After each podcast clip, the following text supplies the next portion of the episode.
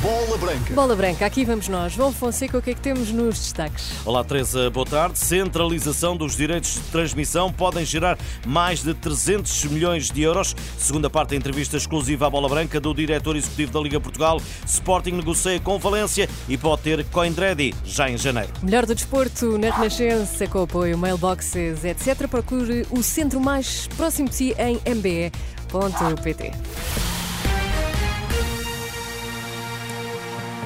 Boa tarde. Direitos de transmissão. Liga Portugal à espera de 325 milhões de euros. Clubes mantêm discussão sobre a centralização, ainda sem fumo branco. Objetivo principal: aproximar os pequenos dos grandes, gerando receitas que permitam um maior equilíbrio competitivo. E muito importante, recuperar lugar de destaque no ranking europeu. Rui Queiro, diretor executivo da Liga Portugal, está empenhado em chegar ao melhor dos entendimentos. Benfica e Sporting estão de pé atrás, mas nenhum clube abandona a mesa das negociações. Na segunda parte deste exclusivo Bola Branca, Rui Queiro aponta o caminho. O que temos discutido e partilhado com os clubes é uh, aquilo que são os modelos europeus que existem, aquilo que são as opções que existem. Claramente, o que é para nós uh, o modelo que deve ser aplicado será um modelo em que tenha uma componente de distribuição igualitária, da ordem daquilo que também as outras ligas apontam, dos 50%, e depois os outros 50%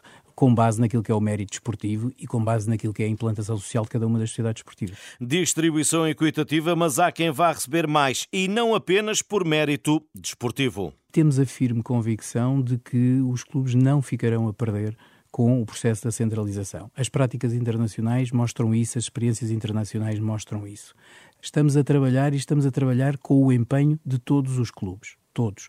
Existem mecanismos de compensação, existem várias soluções que foram estudadas e trabalhadas noutras realidades. O que queremos aqui, ao longo deste tempo, é estudar essas realidades e tentar encontrar aqui o modelo que seja o melhor modelo adequado à nossa realidade.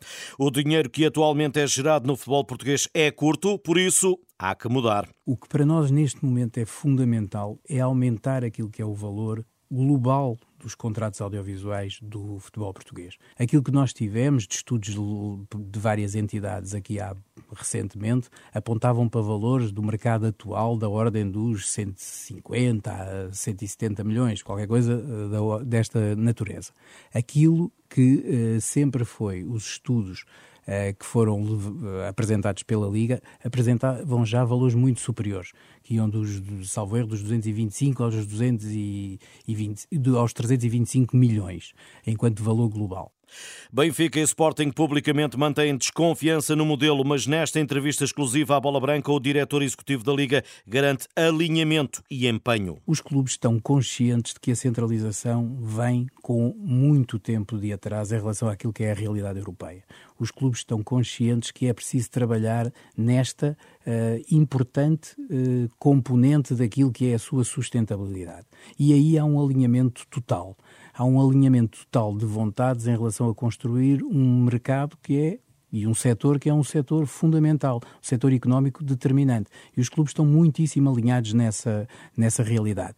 Isso tem sido partilhado em Cimeira de Presidentes, em Assembleias Gerais, em todos os momentos em que nós comungamos daquilo que é o mesmo objetivo, que é fortalecer o futebol profissional português. Rui Queiro, diretor executivo da Liga Portugal, entrevista exclusiva à Bola Branca para continuar a acompanhar eh, na edição das 18 e 16 e que pode já ser lida em rr.pt.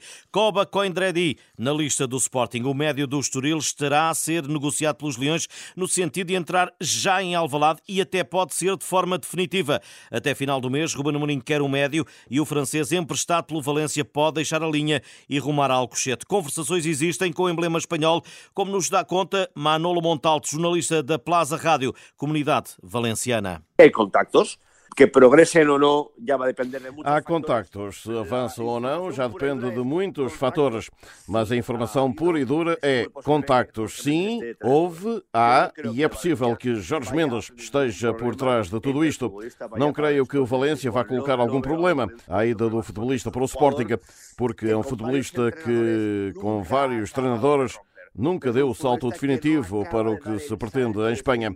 sendo o jogador, no entanto, um jogador que tem condições para no futuro, juntamente com o treinador que esteja com ele, ser capaz de sacar todo o seu futebol e fazê-lo entender que há que ser mais competitivo e que só com a qualidade não se manterá nem se destacará no futebol de elite.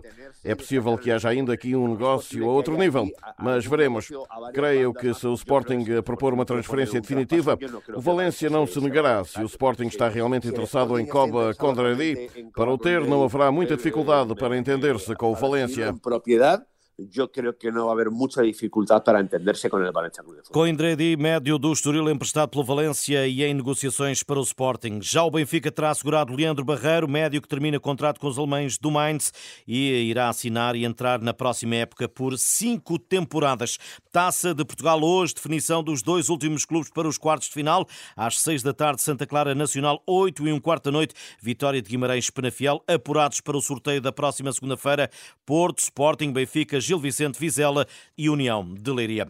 A Guiné é o primeiro país de língua oficial portuguesa a estrear-se na CAN, a Taça das Nações Africanas, que arranca este sábado. A seleção guineense estará no jogo de abertura e logo contra a anfitriã Costa do Marfim do Sportingista Diomande. Em bola branca, Bassiro Kandé, selecionador da Guiné. Sempre temos dificuldades porque é o país organizador, tem mais probabilidades de poder eh, ter um resultado positivo do que nós, mas nós estamos também focados no essencial, que é tentar fazer o que nós queremos. Eh, se não conseguirmos a vitória, penso eu, eh, se não perdemos, é muito importante. Estreia no jogo de abertura da CAN e o reconhecimento da qualidade que terá à sua disposição. Qualquer seleção ou qualquer equipa trabalha em função dos jogadores que tem. Eh, temos jogadores de qualidade, temos jogadores que jogam nas primeiras divisões dos países da Europa, segunda divisões. Mas penso eu que a nossa filosofia é única.